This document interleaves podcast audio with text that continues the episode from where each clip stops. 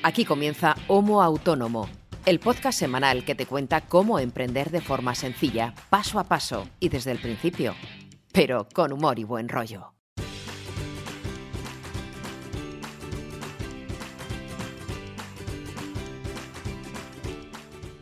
Hola amigo, hola amiga, ya estamos aquí, ya hemos venido, estamos los de los autónomos en el podcast que espero sea tu podcast favorito sobre este tema, por lo menos. Hay muchos podcasts de muchos temas, pero de esta movida del emprendimiento y de trabajar como cosacos y cosacas solitos y ante el peligro, eh, espero que este sea por lo menos el que más escuchas, porque como bien sabes es el podcast más irreverente de la podcafera española que habla de estos temas, o por lo menos eso intentamos, yo lo intento, hasta que venga la policía a buscarme a mi casa.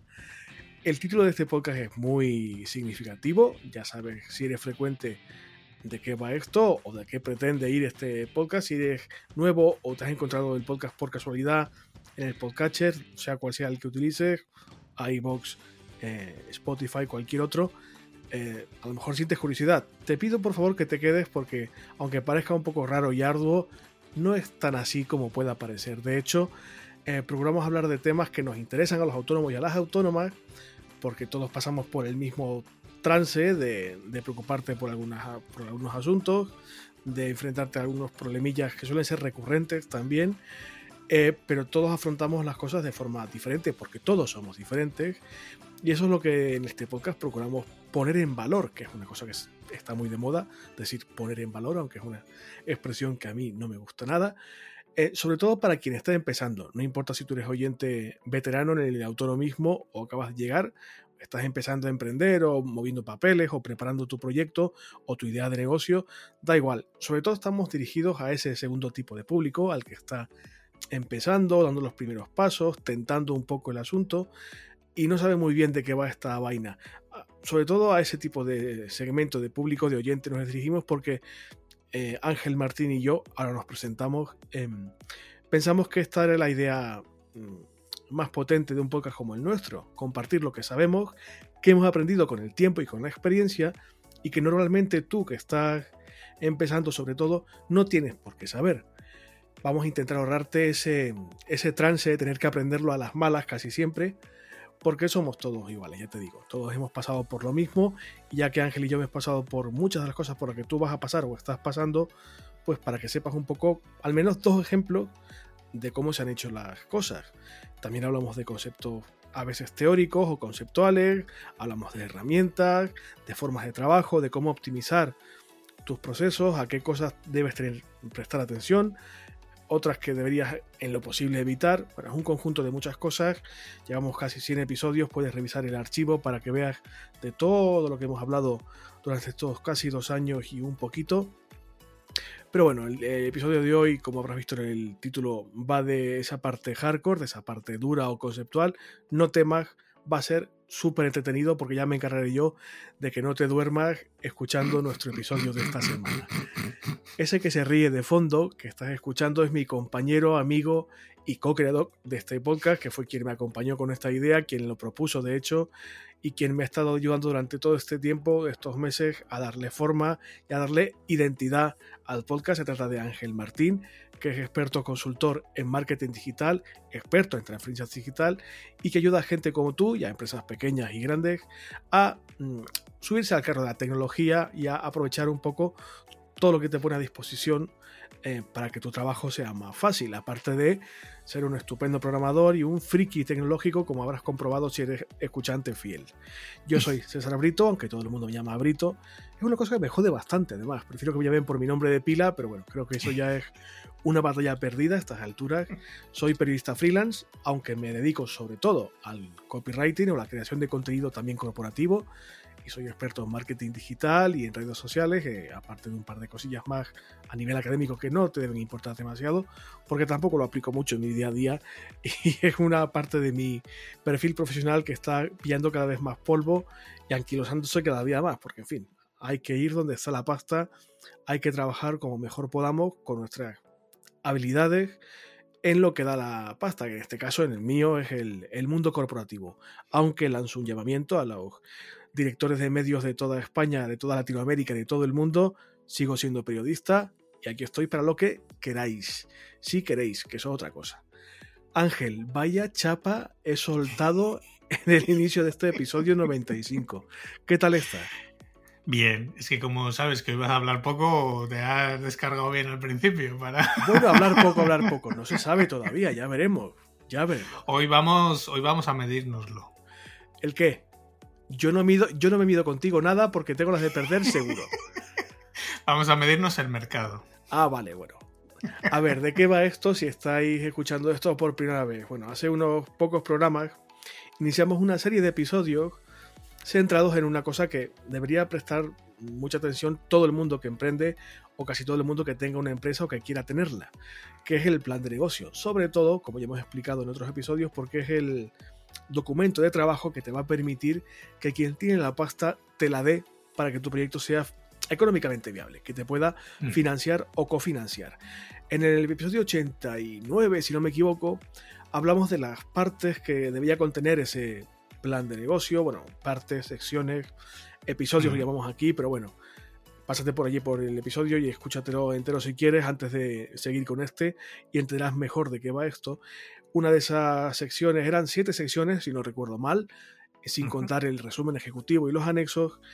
Y una de esas secciones era el, digamos, la descripción de tu propio negocio, de eso ya hablamos en el episodio 92, si no me equivoco. Y otra de ellas, de las siete, es el estudio del mercado, digamos, de cómo está el mercado en el que te vas a insertar o en el que al que pretendes incidir. Y a ese aspecto en particular, a esa sección del plan de negocio, eh, vamos a dedicar el episodio de esta semana. Si no me equivoco yo y si no lo he explicado mal, creo que lo he explicado bien, ¿no? Sí, lo has explicado bien. Vamos a ver el tamaño del mercado, sobre todo, o más concretamente, la demanda del mercado habrá otro episodio de la oferta correspondiente a la oferta, pero hoy vamos a ver sobre todo el tamaño del mercado, pero de la demanda del mercado en el que nos vamos en el que nos vamos a meter o en el que estamos metidos. Pero bueno, antes de hablar de conceptos técnicos y de parecerme un poco al señor Rato, que aquí lo aumentamos mucho, em, ¿cómo te ha ido la semana, Rey? Pues mira, chicos, regular. Regular porque, a ver, no, no a ser nada malo, ni mucho menos he estado trabajando con normalidad. Eh, pero hemos tenido a nivel interno con el podcast un pequeño desajuste, una pequeña decepción, una estupendísima noticia a priori, pues no está siendo tan eh, estupenda como pensábamos tú y yo, y eso me ha hecho arrancar la semana con un poquito de sabor de boca regular. El segundo varapalo hasta cierto punto ha sido la, la no consecución del cupo mínimo de alumnos para que mi curso de podcasting arrancase en su segunda edición. Lamentablemente no hemos alcanzado el número de alumnos mínimo. Voy a seguirlo intentando, voy a seguir sacando ediciones al mercado posiblemente en los próximos meses y bueno, confío en que la gente se, se anime, pero... Estaban estaba muy, muy juntos. Sí, sí, es, es, posiblemente el error que hemos cometido en publicar la segunda edición, o vamos, ofertarla, mejor dicho, Em, demasiado pronto tras la finalización de la primera edición. La, primera edición fue francamente bien, fue un éxito absoluto y quizás cometimos el error de no medir bien el, impacto que estaba teniendo y sobre todo la demanda del mercado en este caso de alumnos de podcasting. Sí que había mucho interés, sí que hubo mucha demanda, hubo mucha gente que se quedó fuera, pero quizás no evaluamos bien esa, esa demanda y nos apresuramos un poquito eh, para sacar la segunda edición, cosa que quizás no era lo más apropiado. Posiblemente en los próximos meses saque una tercera edición y probemos suerte, pero bueno, contaba con arrancar con esa edición este, esta misma semana, de hecho, en la que estamos grabando esto, y al final pues no ha sido así, y bueno, estoy ahí un poco mohino porque sí que contaba con que tuviéramos un par de, de alumnos, tener una segunda edición productiva, positiva, que la gente aprendiese, sobre todo porque es que los alumnos de la primera ya están eh, publicando sus propios podcasts, ha sido bastante mm. provechoso para ellos y bueno, es un, testeo, una prueba de que el curso funciona, de que, está muy bien, de que la gente aprende como pretendía que lo hiciera en su momento, pero quizás, bueno, contaba con esa pasta también, que bueno, al final me ha dado un poco de cosilla, y bueno, y trabajando pues lo normal, menos de lo que me gustaría, y sobre todo lo que más me está fastidiando es que estoy teniendo unos retrasos en los pagos bastante considerables. Normalmente yo cobro puntualmente o medio puntualmente, pero yo estoy trabajando con contenidos que tengo agendados para el mes de mayo, pero no he cobrado el mes de marzo de este año todavía, o sea que estoy ahí máxime cuando va, a venir, el señor de Hacienda dentro de muy pocos días con la trimestral del IVA, la declaración de la renta, etc. Así que estoy bien, estoy trabajando, estoy bien animado, con alguna idea nueva también por ahí rondando y trabajando con cierta normalidad, pero primero cansado físicamente de la semana porque estamos grabando a final de semana y segundo pues ese con el ánimo un poco regular porque ha habido ahí un par de varapalillos más que anímicos de expectativa que no me esperaba y bueno, en fin tampoco me estoy hundido, ni muchísimo menos. Pero, no sé, me esperaba una semana un poco distinta. Claro, precisamente por eso, porque el lunes nadie te llevó unos nazis. Es que claro, estoy grabando, estoy grabando esto desde mi ciudad mm, de residencia, que es Salamanca, el lunes de Pascua es, ¿no? Eh, el lunes de Pascua, el siguiente lunes, al lunes de Pascua. Sí. El lunes siguiente, el lunes de Pascua, en Salamanca hay una... Vamos a contarlo, ¿no? Sí, vamos a contarlo, sí, sí. lo, resumo. Resulta que en esta casta y cultísima ciudad, que es una, un paradigma de la ciudad universitaria por excelencia en este país, hace unos pocos de siglos, no sé realmente hace cuántos, pues cuando llegaba la Semana Santa, eh, para aprovechar los fastos de la Semana Santa, que como bien sabéis, pues tiene que ver con la religión, el recogimiento, la, la, comer carne. la oración, el arrepentimiento, el no comer carne, el, digamos, el, darle al cuerpo menos... Y no tocar carne tampoco. Efectivamente, darle al cuerpo menos justito del que, del que normalmente le suelen dar en una ciudad como esta que está bastante nutrida de divertimento y, bueno, eh, distracciones de todo tipo. Antaño, hace un par de siglos, pues lo que se hacía antes de Semana Santa era eh, aglutinar a las trabajadoras sexuales de toda la ciudad, con perdón de la palabra, a las putas, dicho esto con todo el cariño y sin ningún tipo de desprecio, mm. y se las mm, sacaba de la ciudad, se las llevaba más allá de la, mm, de la del límite del río, a las afueras, que entonces, por aquella época eran muy a las afueras. De esto se encargaba un sacerdote en particular que tenía esta, esta tarea encomendada cada año al que se le conocía popularmente como el padre putas. Dicho así, eh, se llama así en la ciudad, es una cosa que no es despreciativo ni es un insulto. Se desarrollaban las festividades de Semana Santa o todos los eventos religiosos y de, y de culto de Semana Santa y el lunes siguiente, al lunes de Pascua, el mismo padre putas que se llevó a las eh, señoras del trabajo sexual fuera de la ciudad, iba a buscarlas con una bizcocholilla y las traía de nuevo, porque, en fin, el emprendimiento es como es, lo ha sido así siempre, y las trabajadoras sexuales, a las que les envío un saludo desde aquí, tienen todo el derecho del mundo a ganarse la vida lo más dignamente que puedan, en un trabajo que lamentablemente es muy ingrato. Y claro, en una ciudad universitaria plagada de gente jovenzuela, con ganas de pasarlo bien, con las hormonas a todo trapo, y después de una semana, pues eso de recogimiento y restricción, pues al recibir a las señoras del trabajo sexual, pues se montaba aquí en la ciudad una fiesta morrocotuda. Y la gente iba al río, al Tormes, a la, ribera del río, a recibir a las prostitutas correspondientes y se montaba una celebración. Esa celebración sin prostitutas se mantiene hasta el día de hoy.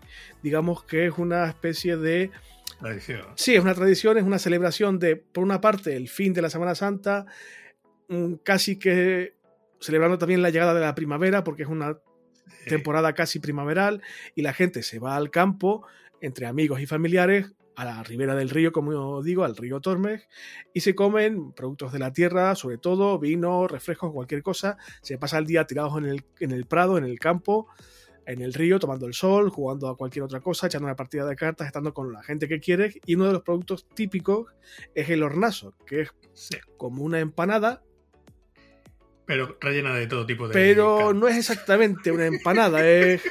Sí, está rellena de productos ibéricos, chorizo, lomo, etcétera, huevo, de todo, y con una masa un poco más gruesa. Y yo, pues, el lunes estaba trabajando, pero echaba en falta primero la actividad en sí de, salir al río, que no lo he hecho nunca, pero después de la cuarentena pues tengo ganas, y por lo menos de no degustar el hornazo, que sí que es un producto que está muy rico, mm. aunque no es nada mm. dietético, y en redes sociales pues eso, pues demandaba que alguien me llevase hornazo el lunes y a lo mejor tienes tu razón y por eso estoy aquí un poco decaído. Hombre, Es que si hubieras empezado la semana con un hornazo, estarías con un ánimo mucho más contento, seguro. No, pero tampoco ha sido, tampoco ha sido nada grave. Ya te digo, no, no ha sido nada Yo también, yo también lo echo mucho de menos, ¿eh? He de decirlo que, como de charro que soy, es de las cosas que. Una de las cosas que echo de menos cuando estoy fuera. De hecho, cuando voy normalmente, siempre mi madre de vuelta me tiene uno preparado para traérmelo para casa. Pero ¿por qué no me lo dices con tiempo, criatura? Yo te encargo uno y te lo mando para allá, hombre. No, no, sí, a ver si será por. Si ya te digo que será por hornazo, pero que cuando voy eh, lo tiene allí mi madre y luego me tiene otro preparado para que me lo traiga, eh, para que luego lo tenga aquí eh, una semana o lo que sea. Bueno, de hecho, he de decir que si lo congelas, aguanta bastante tiempo. Sí, sí, ya te digo yo que sí, porque, mira, un cliente, aparte de pagarme un trabajo que hicimos hace unos meses, a mayores, me regaló un hornazo de casi dos kilos yo mm. vivo solo, digo, ¿para dónde voy con dos kilos de hornazo que puedo reventar? y me comentaron, no, eso se congela. Y efectivamente lo troceé, lo congelé y está muy rico. Si alguien que no es de Castilla y León, que no es de Salamanca, no ha probado nunca el hornazo y pasa por aquí alguna vez o lo puede encargar pues por internet. Es visita obligada. Sí, sí, que, que, alguien se haga con un hornazo, que investigue o que lo pruebe a hacer en casa, que está muy rico. Eh, no estamos hablando para nada de plan de negocio ni de tamaño de mercado. Esto es, esto es la semana, ya sabes. ¿Tu, semana qué tal? Bien, muy bien. Eh, bastante liado con automatismos varios y, APIs varias, que ya empecé la semana pasada, pero he continuado esta semana porque estoy automatizando unos cuantos informes. Y, y, bueno, y cruzándome bastantes correos con desarrolladores indios, macho. ¡Ay, qué bien! De hecho, llevo eh, toda esta semana cruzándome correos con dos indios, no de los que tienen de las películas de los vaqueros, sino de indios de la India, que se van a comer el mercado, nunca mejor dicho, y trayéndonoslo al tema de la semana en cuanto a programación, porque son, eh, son unas bestias hay muy buena cantera de programadores en la India, pero muy buenos, son muy buenos. ¿eh? Sí, sí, son, son como un ejército además. Y es que eh, prácticamente cualquier nueva aplicación que os echéis a la cara en los últimos meses, los últimos años, parte de su equipo de soporte, si no gran parte, está en la India. Oye, hablamos, hablamos mucho de los hackers rusos y no sé qué. Ojito con los indios, no en cuanto al tema de hackeo, sino, sino que son muy buenos programadores. O sea, mm. También hay muy buena gente en España, ¿eh? hay un colectivo de programación en España brutal, pero vamos, aunque solo sea, como dices tú, por volumen, por la cantidad de millones que son, es posible mm. que lleguen al mercado y digan, venga, hasta luego, todo para mí. pero trabajando bien, supongo, ¿no? O sea, la semana ha estado guay. Sí, sí, sí. Raquel bien, los bichitos bien en casa. Todos bien. Perfecto. Bueno, vamos aquí a. Hornazo, pero todo. Bueno, a ver, el hornazo.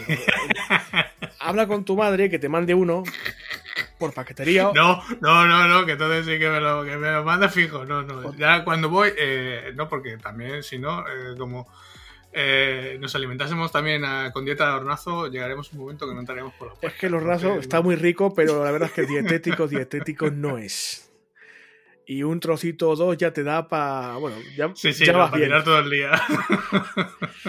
en fin.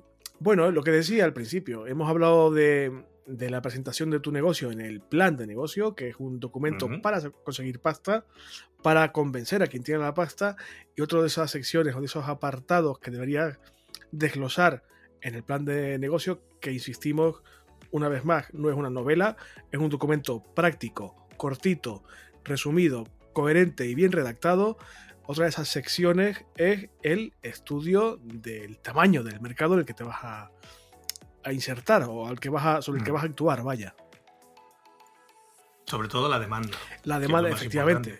Porque si no hay demanda, es que, pues bueno, pues lo que he dicho alguna vez, puedes tener el mejor producto del mundo, el mejor servicio del mundo, que si no hay demanda, te lo vas a comer con patatas. Claro, es que, si, es vital. si no sabes si lo que vas a vender, sea un producto o un servicio, tiene una demanda suficiente, es, que es crucial saber si puedes dar el primer paso o no. De hecho, yo creo que, que en la mente del emprendedor o la emprendedora, si nos está escuchando ahora, o de cualquier persona que elabore un plan de negocio, si esto no es mm, de lo más importante del plan de negocio, debe ser pues, en el top 3 seguro, porque es que sin esto que no tiene ningún tipo de sentido. El plan de negocio en sí, como, como herramienta de trabajo. No, el análisis de la demanda está en el top de todo el plan de negocio.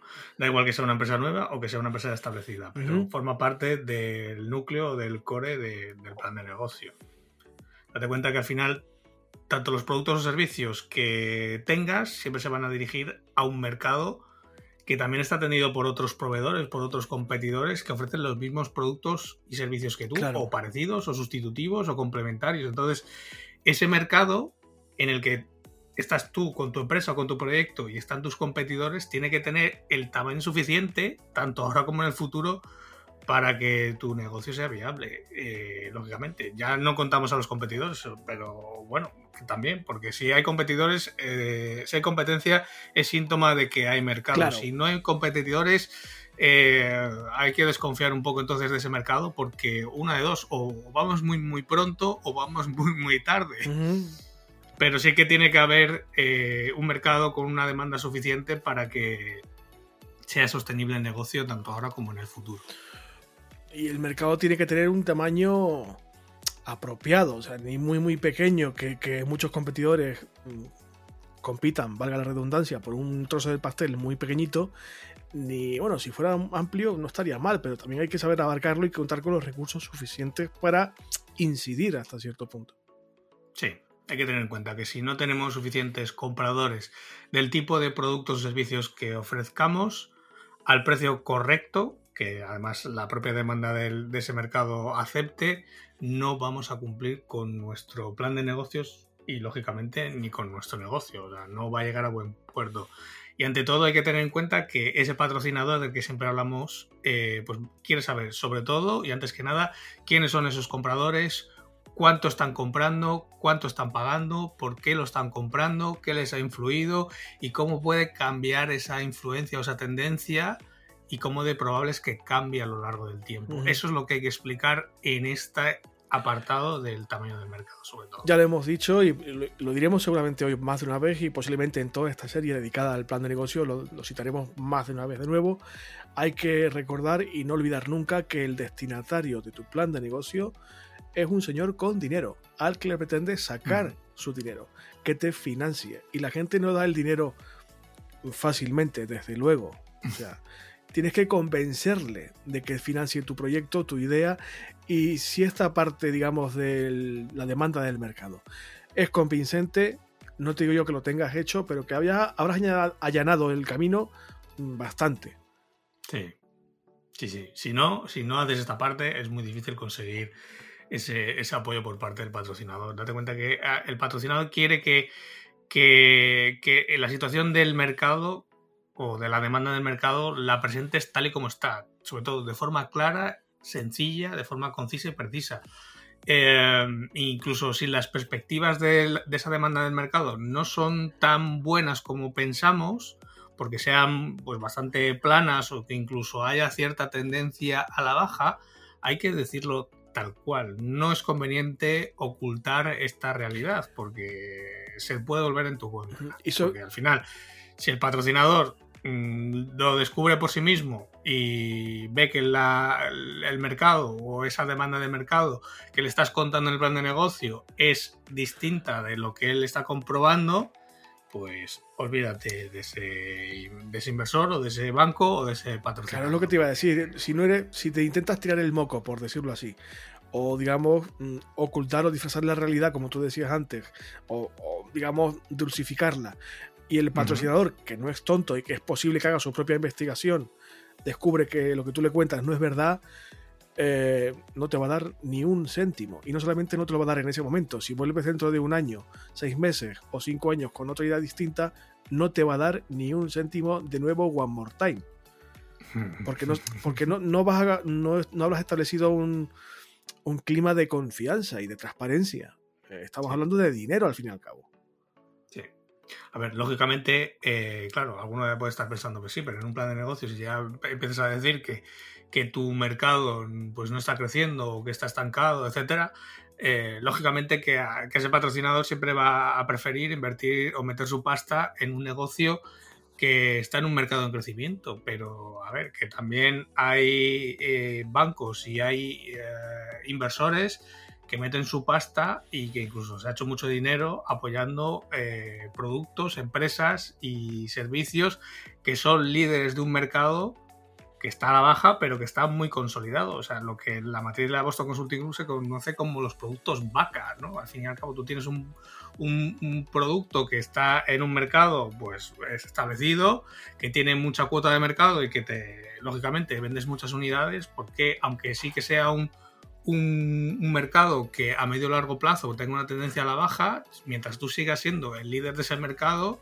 eh, pues claro que van a meter pasta ahí, porque lógicamente no deja de ser una fuente de ingresos bastante potente. Entonces hay que ser eh, muy claro. Este, este capítulo del plan de negocio eh, considera la demanda no solo de tu producto o de tu servicio, sino de todos los proveedores de productos o servicios con los que compites. Por lo tanto, hay que examinar toda la demanda general del mercado en el que estás. No solamente la tuya o la de tus productos y servicios, sino la de toda tu competencia. Vamos a hablar, Ángel, ya has avanzado al principio, de cosas elementales y básicas.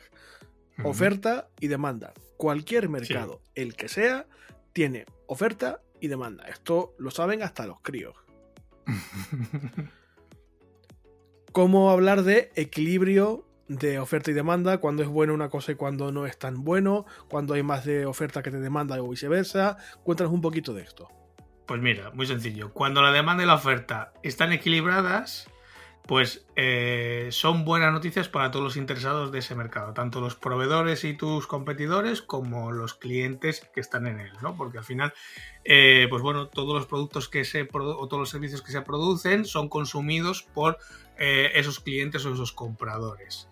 Cuando la demanda supera la oferta, esto es bueno para los proveedores, o si fuéramos nosotros uno de esos proveedores, sería bueno para nosotros, aunque esto generalmente solo dura un determinado tiempo. Normalmente hasta que llegan más suministros o más proveedores o más competidores y se vuelve a equilibrar otra vez el mercado con la oferta y la demanda. ¿Vale? Es decir, cuando aquí estaríamos eh, que tenemos más clientes eh, dispuestos a comprar productos, o sea, hay más clientes que productos. ¿Qué pasa? Que llega un momento, esto dura durante un periodo de tiempo determinado hasta que hay, vuelve otra vez a haber productos o hay más competidores que ofrecen el mismo producto y por lo tanto hay más productos y se vuelve a equilibrar otra vez el mercado. Pensad, por ejemplo, en la época de la pandemia y de la cuarentena, el mercado de las mascarillas de protección. Eh, no solamente de las quirúrgicas, sino de las FFP2 y el boom que hubo de tanto de demanda de esos productos porque eran vitales en ese momento y lo siguen siendo.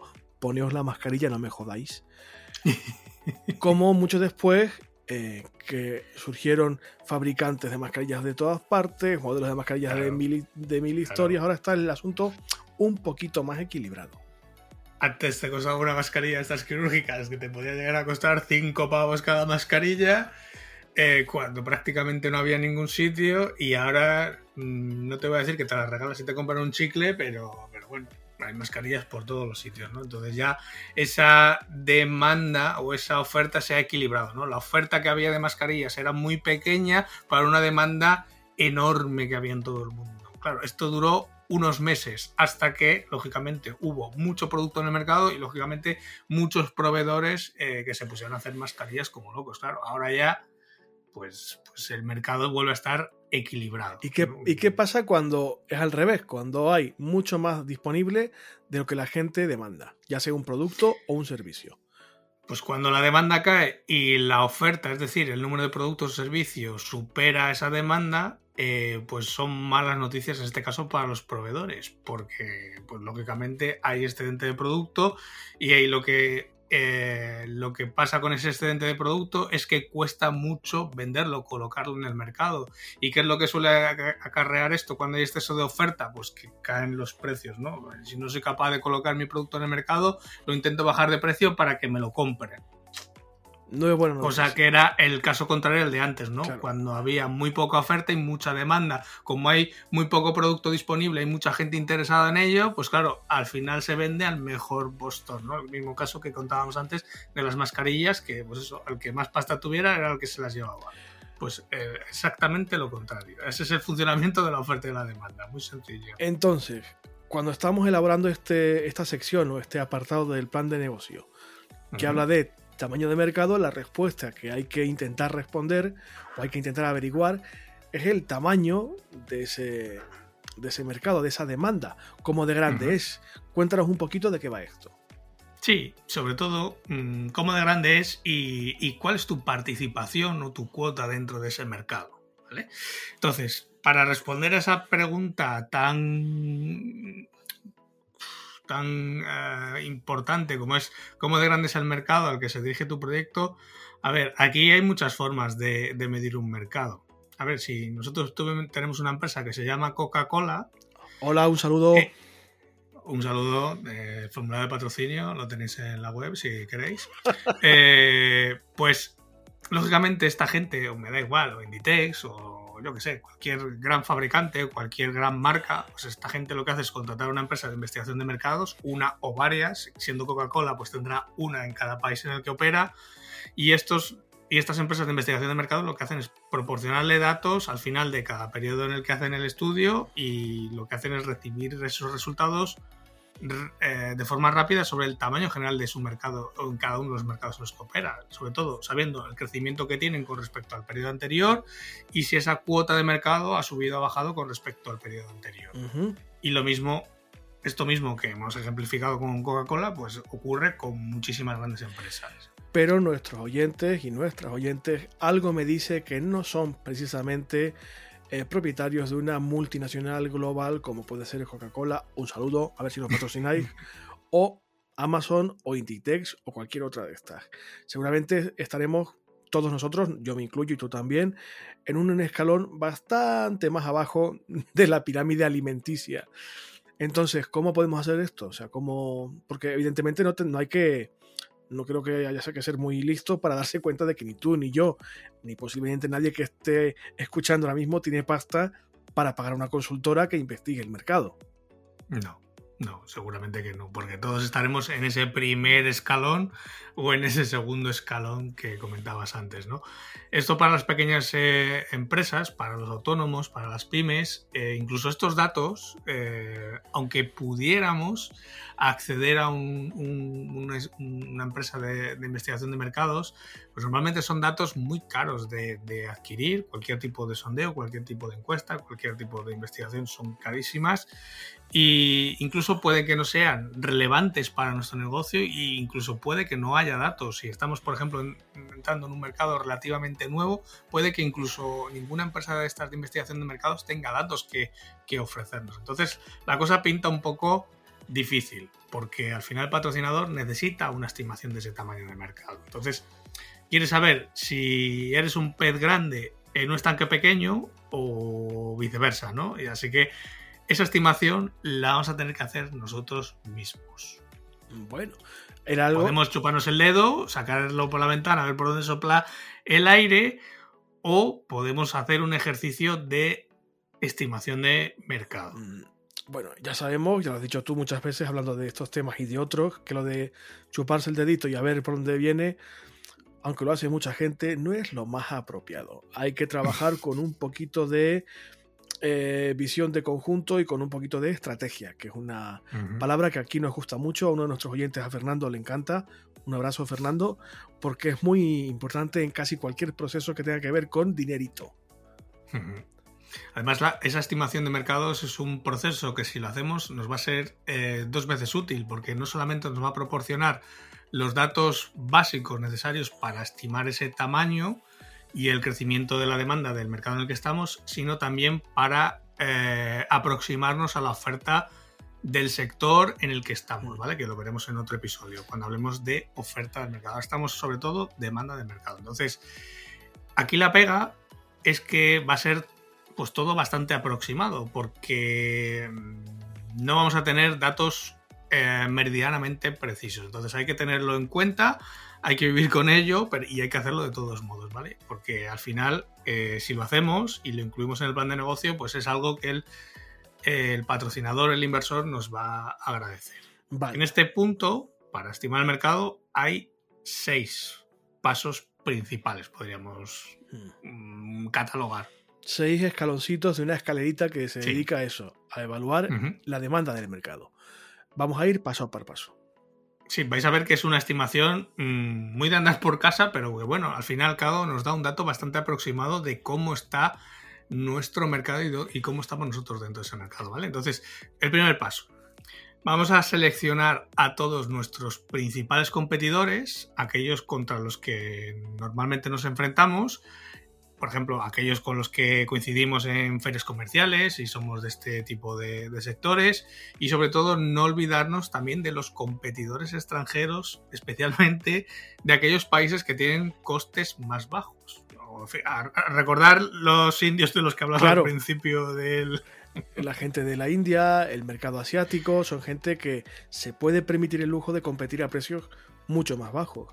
Evidentemente, si no eres de los que se prodigan mucho por ferias o por eventos, digamos, sectoriales, comerciales, con el tema pandémico está muy jodido eso, eh, basta con visitar las páginas de internet o, las tiendas mm, online de tus competidores.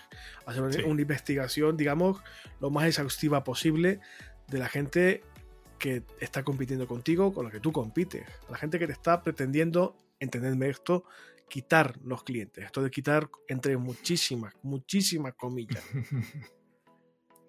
Bien, una vez que tenemos esa lista de nuestros principales competidores, empezamos con el primero, ¿vale? con ese competidor A, por ejemplo, y nos vamos a preguntar una serie de cosas, ¿vale?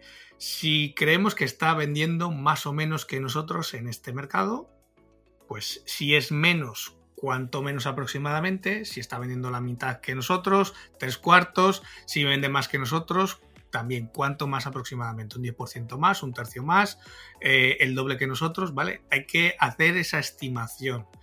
Eh, ¿Podemos encontrar alguna información disponible públicamente que pueda guiarnos en esta evaluación? Está complicado porque normalmente los datos de ventas de las empresas no suelen estar publicados de forma pública pero bueno, podemos saber también qué nos dicen los clientes, qué nos dicen los proveedores interproveedores que tengamos o que puedan trabajar con nosotros y con ellos, ¿vale? Un poco sondear, eh, pues eso, sobre todo clientes, proveedores, etcétera, para ver, eh, pues eso, si venden más que nosotros o venden menos que nosotros. Claro, eh, evidentemente, por una parte, por lo menos en España, no sé si hoy ocurrirá igual en Latinoamérica o en otras partes del mundo, el acceso público a la información es complejo a la información comercial aún más complejo y digamos que la parte más sensible, que es la que habla de ventas, de hecho es tratada por muchas empresas, por casi todas, como información confidencial, porque forma parte de tus de tu estrategias y, procuras protegerla lo máximo posible. Y salvo que sea un imperativo legal o te veas inmerso en algún problema que jurídicamente te obligue a hacer públicas esas cifras, procura salvaguardarlo. Pero como tú dices, evidentemente si eres un poquito avispado o avispada y preguntas a otros clientes, a proveedores como, con los que trabajes, puedes, eh, lo decías tú antes, es una estimación esto, una aproximación, pero bueno, es mejor mm. intentar hacerse con un poquito de información que con ninguna, o sea, con ninguna información bastante. Sobre todo, sobre todo, por ejemplo, eh, daros cuenta que estamos hablando de nuestros competidores principales. Aquí podemos tener 4, 5, 10, los que sean. Mm, pero son los principales. Hay veces que eh, a lo mejor nos va a compensar el gastarnos 3 o 4 euros en, pedir ese informe al, al, registro mercantil o incluso hay páginas, eh, pues ahora mismo que se me venga a la cabeza, pues Infocif, Asesor, y hay alguna más que te dan este tipo de datos, ¿vale? Que es un dato global de todo el ejercicio pasado, por ejemplo, pero bueno, por lo menos ves la cifra de facturación que tuvieron el año pasado, o al menos lo que han, lo que han presentado en sus cuentas en el ejercicio anterior. Vale, primer escalón, seleccionar la lista de competidores, segundo escalón, hacerte esta serie de preguntas que son claves para intentar entender cuál es el estado de salud, entre comillas, de tus competidores. Tercer escalón o tercer nivel, vaya. Vale. Una vez que tenemos ya toda esta información de cada uno de nuestros competidores principales, ahora cogemos mm, como referencia nuestro nivel de ventas actual, el de nuestro proyecto, y le vamos a asignar un número de índice de 100, ¿vale? Eh, entonces ahora lo que vamos a hacer es ir comparando con cada uno de eh, nuestros competidores. Entonces, nosotros asignamos nuestro nivel de ventas actual a ese índice de 100 y ahora cogemos las ventas de nuestro competidor A, ese competidor, primer competidor. Si hemos dicho que ese competidor vende menos que nosotros en ese mercado, por ejemplo, un 10% menos, pues a ese competidor le vamos a dar un índice de 90. Si, por ejemplo, creemos que o sabemos que vende eh, mucho más que nosotros, tal vez un 50% más, pues le vamos a dar un índice de 150. Vale. Y con ese valor numérico, digamos, para medir su potencia o su peso en el mercado, pasamos al cuarto escalón o al cuarto nivel, que es que es simplemente hacer lo mismo con todos los competidores que hemos detectado en el primer paso. Vale. Es decir, sacar esa estimación de ventas de cada uno de los competidores y asignarles un índice. Eh, en función, el 100, digamos, sería el nivel intermedio. Los que vendan menos que nosotros les damos un índice por debajo, los que vendan más que nosotros les damos un índice superior al nuestro. Vale, tenemos una lista de, a saber, un número determinado de competidores, pueden ser lo que tú decías antes, 5, 10, 50, depende de cada caso y de cada sector, de cada mercado. Pero con esta lista ya elaborada y con sus índices asignados, ¿qué tenemos que hacer aparte de todo esto? Vale, hemos hablado de todos los competidores principales, pero seguramente que se nos ha escapado que se nos puede haber escapado o porque no son principales algún otro competidor, por ejemplo, aquellos que son pequeños o aquellos que solamente operan eh, pues ciertos meses al año eh, o que son intermitentes. Bueno, eh, todos estos también deberían tener su número de índice. Para no hacerlo mm, demasiado complejo y demasiado tedioso, pues todos estos pequeños los podemos, si queréis, agrupar en un competidor o en una categoría que, por ejemplo, sea otros y asignarles a todos esos eh, el número de índice correspondiente. ¿Vale? Eh, pues más o menos en global todos estos competidores más pequeños pues venden eh, la mitad que yo, ¿vale? Pues les asignamos un, número de índice, por ejemplo, de 50. Sobre todo porque están considerados todos como conjunto genérico, por decirlo así, claro, Vale, ahora tengo una lista de X competidores, los que sean, y una lista de números como longaniza. Cao con esos números. Pues nada, como ahora ya tenemos todos los números de índice de todos los competidores, lo que vamos a hacer es sumarlos, incluido nuestro propio índice de 100. Ah, vale, o sea, el pues nuestro también. El nuestro también, porque nosotros también formamos parte de ese mercado. Ah, claro, claro. Y cuando tengamos todo eso sumado, lo que vamos a hacer es dividirlo entre 100. Y lo que nos dé lo vamos a multiplicar por nuestro nivel de ventas. Y esa va a ser nuestra estimación preliminar del tamaño del mercado o de lo que nosotros ocupamos en el mercado. Es decir, si nosotros multiplicamos eh, esa, a ver, esa suma que hemos hecho al dividirlo por 100, ese número que nos ha dado, lo multiplicamos por el índice de cada uno de ellos, de cada uno de los competidores, incluido el nuestro, lo que estamos obteniendo automáticamente es la cuota de mercado. Vale. O sea, la cuota que le... Es decir, la parte del pastel que tenemos cada uno de ese mercado. Eso estaba pensando. Eh, son como. Incluido nosotros. Porciones del pastel para evaluar qué tamaño tiene esa porción. Cuán gruesa es esa porción. Vale. De momento, soy de letras y a pesar de todo, me está quedando bastante claro. ¿Qué más? A ver, daros cuenta que esta estimación es un poco de andar por casa, eh, que no es demasiado precisa porque no tenemos, lógicamente, los datos exactos de venta, eh, ni se puede garantizar que el dato que obtenemos de cuota de mercado, pues bueno, no esté muy lejos o no esté muy cerca. Es una aproximación, pero lo que es indudablemente eh, impepinable es que es mejor esto que nada. Evidentemente. O sea, al menos aquí eh, hemos trabajado, hemos buscado información, hemos hecho una estimación de mercado, incluso em, podemos utilizarlos para obtener valores indicativos de cuatro, parámetros, de cuatro parámetros clave para nuestra estrategia y la planificación de, nuestra, de nuestro proyecto. Vale, el primero ya lo hemos calculado, que es el tamaño del mercado. El tamaño del mercado la cuota del mercado, una vez que sabemos el tamaño del mercado, también conocemos la cuota del mercado al haberlo multiplicado por cada uno de esos índices. Es decir, nuestro nivel de venta dividido, por el tamaño estimado del mercado, eh, lo que también nos da una estimación de la cuota de mercado de los competidores. Es decir, sabemos exactamente, al haber hecho todo este ejercicio, sabemos qué cuota de mercado tiene eh, cada uno de los competidores y también llegamos a saber el, podríamos decir, el tamaño, el volumen total del mercado, que es la suma de las ventas de todos, eh, de todos los competidores. Vale, es eh, una pregunta que te voy a hacer. ¿Es posible saber, aunque sea aproximadamente, eh, si ese mercado en el que vamos a actuar, del que estamos recabando datos, tiene una evolución determinada, si ha crecido o no? Sí. Vale. Sí, sí. Hemos hecho esta foto fija de ahora.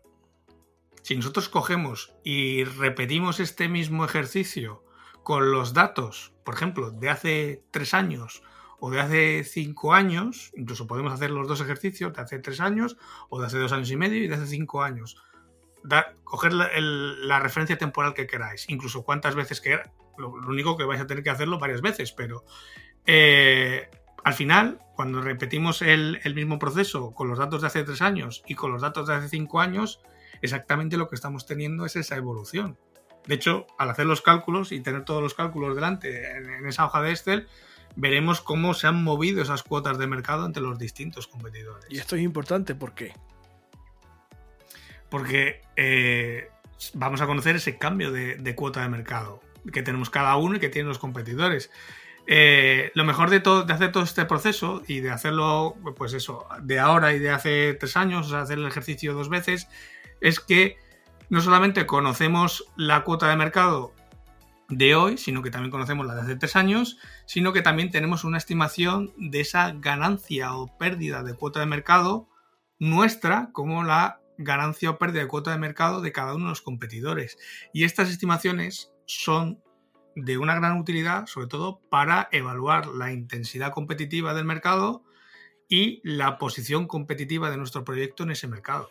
Que al final es lo que importa, la ganancia y la pérdida. Y cómo de potente o cuánto músculo tenemos en ese mercado en concreto. Con datos que si es verdad que no son especialmente fiables, porque es una aproximación, pero que sí pueden ser bastante útiles, insistimos, de cara a tu inversor, a tu patrocinador, que te garantizo que si le interesa, él va a hacer su propia estimación, posiblemente con mucho más recursos que tú, con muchos más medios y con mucha más potencia. Y si se puede dar el caso, no sé si ocurrirá en todos los casos, pero seguro que en más de uno sí, que comparéis datos de tu plan de negocio y de su estimación del mercado para evaluar si te has desviado mucho de lo que él maneja o no, para ajustar o para decirte, mira, eh, tú me has comentado que el mercado es de esta dimensión, yo he hecho mis propias estimaciones, es de esta estimación, puede ser correcta respecto a la tuya o no, pero que a veces ocurre que el inversor que no es idiota y te va a dar su dinero, el suyo, y que lo quiere recuperar o incluso ganar, se tome la molestia de hacerlo. No puede pasar siempre, pero si pasa, no es descartable que comparéis cifras, vaya. Pero bueno, es lo que tú decías, es eh, lo más básico es tener en cuenta que esto es muy, eh, lo decías tú en la escaleta, tosco, es muy burda la aproximación. Sé que es muy de andar por casa este ejercicio, pero, pero bueno, eh, es mejor esto que nada, siempre lo digo. Y, y de hecho, mira, por ejemplo, esta, esta semana que le estaba explicando a mis alumnos eh, el panel de audiometría, que siempre estamos con, en el caso de la audiometría de televisión, siempre es la misma, eh, siempre el mismo cliché, ¿no? Es que son muy pocos audímetros para toda, para toda la gente que hay en nuestro país. Ya, pero es mejor eso que nada. Pues esto es exactamente igual. Eh, hacer esta estimación, por muy tosca, por muy burda, por muy poco aproximada que sea, es mejor haberla hecho que no haber hecho nada. Porque al menos a ese inversor, a ese patrocinador, Em, le estamos demostrando de que nos hemos currado esa información prácticamente de la nada y también les estamos dando unos datos de base sobre los que poder trabajar. Lógicamente, si tú vas a pedir eh, financiación a un banco, ellos tienen datos de todos los sectores eh, habidos y por haber, porque trabajan con todas las empresas y lo van a poder comparar. Pero bueno, al menos ven que has hecho ese ejercicio de, pues eso, de no presentar nada en blanco, sino de hacer al menos una estimación con tus medios del mercado en el que estás, de la posición en que ocupas y, de los competidores que hay a tu alrededor y de la posición que ocupan también. Eh, y eso es un dato también a tener en cuenta. Entonces, sobre todo, lo que hay que asegurarse es de identificar un tamaño de mercado relevante, pero sobre todo que ese mercado que estamos identificando y que estamos midiendo que sea el mercado al que realmente nos estamos dirigiendo con el proyecto. No midamos el mercado que no es el nuestro, porque a veces también pasa. Hay que medir el mercado que te interesa a ti, en el que tú pretendes vender productos o servicios. Si vas a fabricar zapatillas, no analices el mercado de los calcetines. No tiene nada que ver una cosa con la otra. Están relacionados, pero no tiene nada que ver. Aparte que vas a, malgastar seguramente eh, tiempo y esfuerzo. Pero bueno, lo que tú decías ahora es muy cierto el hacer este tipo de ejercicio y de incluir este tipo de información en tu plan de negocio da muestras de cierta actitud, de cierta preocupación y de que quieres manejarte con datos y con una, entre comillas también, red de seguridad. Algo que el patrocinador, el banco, la entidad o, el mecenas que tengas va a tener muy muy en cuenta. Porque nadie va a prestar dinero a gente que, como decíamos antes, se chupa el dedo y lo saca por la ventana a ver por dónde pega porque en esos casos lo más probable es que la pasta se pierda más rápido que otra cosa. Bueno, Ángel, hemos hablado de daños de mercado, de hornazo, de trabajadoras sexuales, hoy hemos hablado de casi todo. Yo pensaba que iba a estar un poquito arduo el tema, pero ya llevamos casi una hora hablando y, oye, ni tan mal. Yo, insisto, soy de letras y lo he entendido todo bastante bien, así que confío en que nuestros oyentes y nuestras oyentes les suceda lo mismo. Si te parece, Ángel, ponemos una mascarita de separación, te cuento una cosita de, de feedback y cerramos el paquete hasta la próxima semana. Vale, yo también tengo una cosita de un pequeño tip. Muy bien.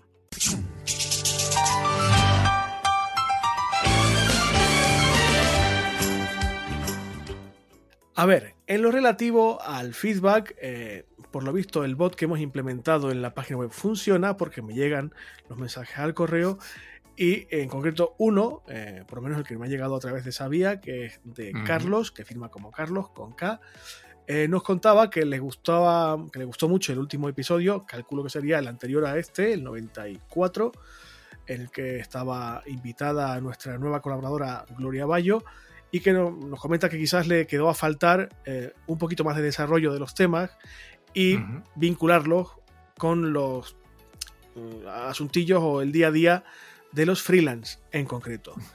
Carlos, te agradecemos el mensaje, gracias por habernos escrito.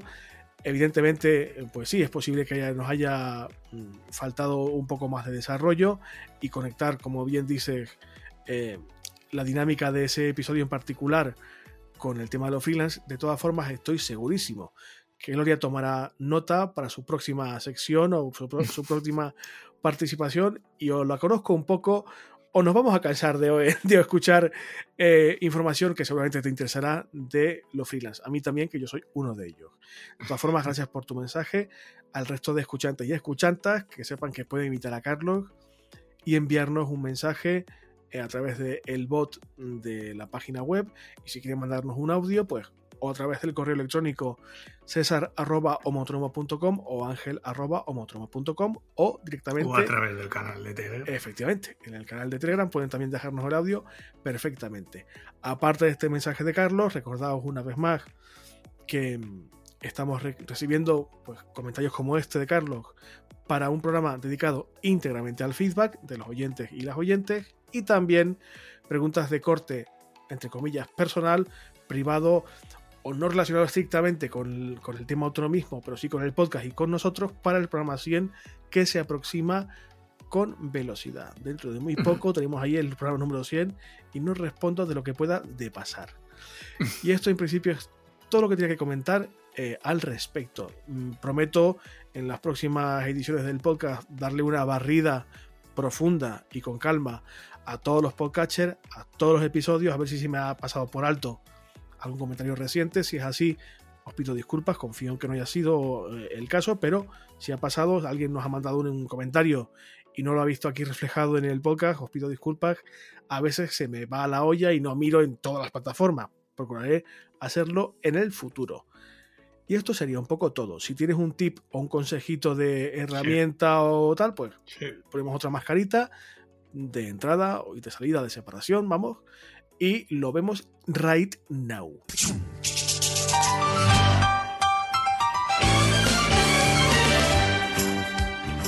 Cuéntame. Pues mira, hoy voy a hablaros de Pabli. Eh, ya sabéis que yo soy un fanático del Zapier. Mm, es una herramienta que me encanta, pero ya me lo he encontrado, esa queja, varias veces y lo comparto, que es una herramienta cara. O sea, Mm, hace muchas cosas, lo hace muy bien, pero eh, es una herramienta que para la gente que está empezando es eh, relativamente cara, ¿vale? Sobre todo al año supone un pico, sobre todo si no se le saca todo el partido, puede eh, suponer una inversión importante. Entonces, esta semana he estado probando Pabli, que de hecho te mandé una captura de pantalla a mitad de semana, eh, que estaba haciendo pruebas eh, con un bot de, Telegram y precisamente lo estaba haciendo con esta herramienta. Em, Pabli eh, viene a ser un- una versión mm, todavía reducida de lo que puede hacer Zapier, aunque bueno, ya tienen, eh, pues bueno, ya tienen unas cuantas aplicaciones. Si no recuerdo mal, Zapier está ya por las 2.000 aplicaciones. Zapier es una aplicación para conectar aplicaciones y puede llegar a conectar, eh, si no recuerdo mal, ya creo que van por las 2000. Pabli todavía, eh, pues bueno, está en una fase más temprana, pero ya conecta casi 600 aplicaciones, lo cual está muy bien. Y esta semana encontré una oferta de estas que me gustan a mí, de Lifetime, eh, que te da acceso para siempre por un módico precio. Entonces, sobre todo para la gente que quiera automatizar procesos, que quiera, eh, pues eso, quitarse tareas recurrentes y monótonas de encima, creo que es una muy buena opción, porque salvo alguna cosa técnicamente compleja o, o alguna herramienta muy, muy, muy concreta y sobre todo que está muy relacionada con, ya con el mercado más español, em, a día de hoy todavía no he conseguido, o sea, no, he, no me he encontrado que no pueda hacer nada con Pablo que de lo que hacía antes con Zapier. Entonces, lo que estoy haciendo es cambiar lo que tenía en Zapier, pasármelo a Pablo, porque, eh, pues bueno, lo pagas una vez y ya no tienes por qué volver a pagar, porque al ser de una oferta lifetime, creo que eh, merece bastante la pena. Entonces, eh, les dejamos en las notas del, del programa la oferta, por si le quieren echar un vistazo. Y, si alguien tiene alguna duda o, me quiere preguntar, pues bueno, ya sabéis, estoy abierto a contestar este tipo de cuestiones, encantadísimo. Bueno, pues como siempre mm, contamos cuando traemos alguna aplicación, alguna recomendación técnica de este tipo, comentaros que no está patrocinado este episodio por No. Pabli en este caso, es una herramienta que Ángel ha probado de forma real en su día a día, que considera interesante. Y de hecho, he hablado con el indio, o sea que, Claro, que bueno, está detrás. O sea que es una cosa que no hay trampa ni cartón, no nos están pagando para que recomendemos esto. Ángel lo, lo comenta porque cree que puede ser útil. Si queréis Sí. probarlo, podéis probarlo con total libertad. Dejaremos el enlace en, en la página web. Eh, recordaros que estará el enlace en la página web, no en los podcatchers. Sí. Que sí que es verdad que el texto de cada episodio eh, aparece en todos los podcatchers, pero los enlaces no. Si os interesan especialmente los enlaces, pasad por favor por la página web, porque es donde podéis hacer clic. Pues si no tienes nada más que comentar, Ángel, esto creo que sería un poco todo. Pues estamos. Estamos listos de papeles, como decía el otro. Ha sido un episodio mm, de nuevo que vuelve a la vertiente hardcore, que llevamos un par de semanas un poquito dispersos, pero bueno, consideramos que es importante hablar de este tema. Ya cuando abrimos este melón avisamos de que iba a dar para mucho tiempo y que vamos a hablar de muchos aspectos bastante importantes para elaborar un plan de negocio con cierto criterio, una herramienta que es muy útil y como decíamos al principio, en muchos casos depende tu financiación de ese documento, de que esté hecho con cierta con cierto dominio, con cierta con cierto criterio. Y por supuesto con- continuaremos hablando de- del mercado, en este caso de la oferta y de los otros siete aspectos que formaban parte de esa lista de componentes o de secciones que deberían conformar tu plan de negocio. Pero eso será en futuras ediciones del podcast. Hasta aquí el episodio de esta semana. Creo que es más que suficiente.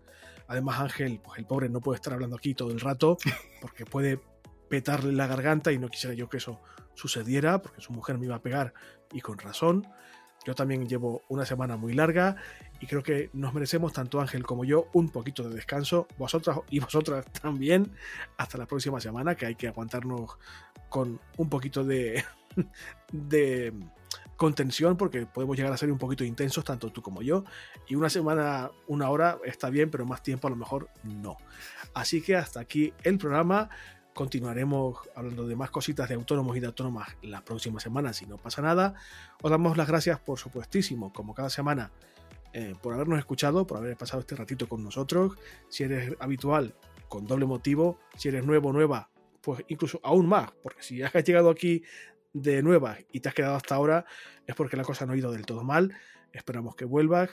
Por favor, si eres tan amable, daos todo el feedback positivo que podáis, o negativo, si es el caso. No, no nos vamos a poner estupendos aquí. Si tenéis comentarios negativos o recomendaciones, también las aceptamos. Pero dadnos todo el feedback que podáis para que el algoritmo, que es el que realmente y por desgracia domina nuestras vidas, pues vea que este producto, este proyectito de podcasting humilde, pero de bastante calidad, creo yo, y esto hay que reconocerlo, pues va creciendo, la gente lo tiene en cuenta, tanto en España como fuera de España, y este proyecto y la familia que lo va rodeando poco a poco, pues va creciendo cada vez más, y esto puede llegar a más personas, que es realmente lo que nos interesa. Porque Ángel y yo lo pasamos estupendamente cada semana, pero nos interesa que quien lo pase bien con nosotros sean cada vez más personas. El Telegram ya estamos por los 30 y bastantes, vamos a intentar llegar a ciento y pico personas o más en el grupo de Telegram para que se convierta aquello en un desmadre absoluto. Ángel, gracias por todo, por tu esfuerzo, por compartir tu conocimiento, que es algo que se valora poco. Compartir, compartir lo que uno sabe es muy valioso y es algo que espero que los oyentes y las oyentes valoren como lo que realmente es. Muy, muy importante y muy valioso, de mucho valor, porque lo que uno sabe ha costado mucho tiempo y esfuerzo adquirir ese conocimiento y compartirlo así a la buena de Dios, pues tampoco creas que lo hace todo el mundo. Gracias por soportarme a mí también y por aguantarme, por soportar las cositas de, del podcasting que no, no ven nuestros oyentes, pero que también están ahí, los momentos buenos y los momentos malos, y por aguantarme como amigo también, que yo reconozco que soy a veces un poquito insoportable. Lo más difícil de la grabación esta semana ha sido no salivar cuando estábamos hablando de los lazos. Así que lo demás ha sido todo si yo estoy ya acabando de grabar casi, casi a la hora de la merienda y no te digo yo que no tenga ahora ganas de. En fin. Amigos y amigas, hasta la próxima semana. Portaos todo lo bien que podáis. Cuidaos, sed cautelosos con el tema del coronavirus, que está todavía ahí. Ya la, gente vacunándose, pero hay que ser un poquito cuidadosos.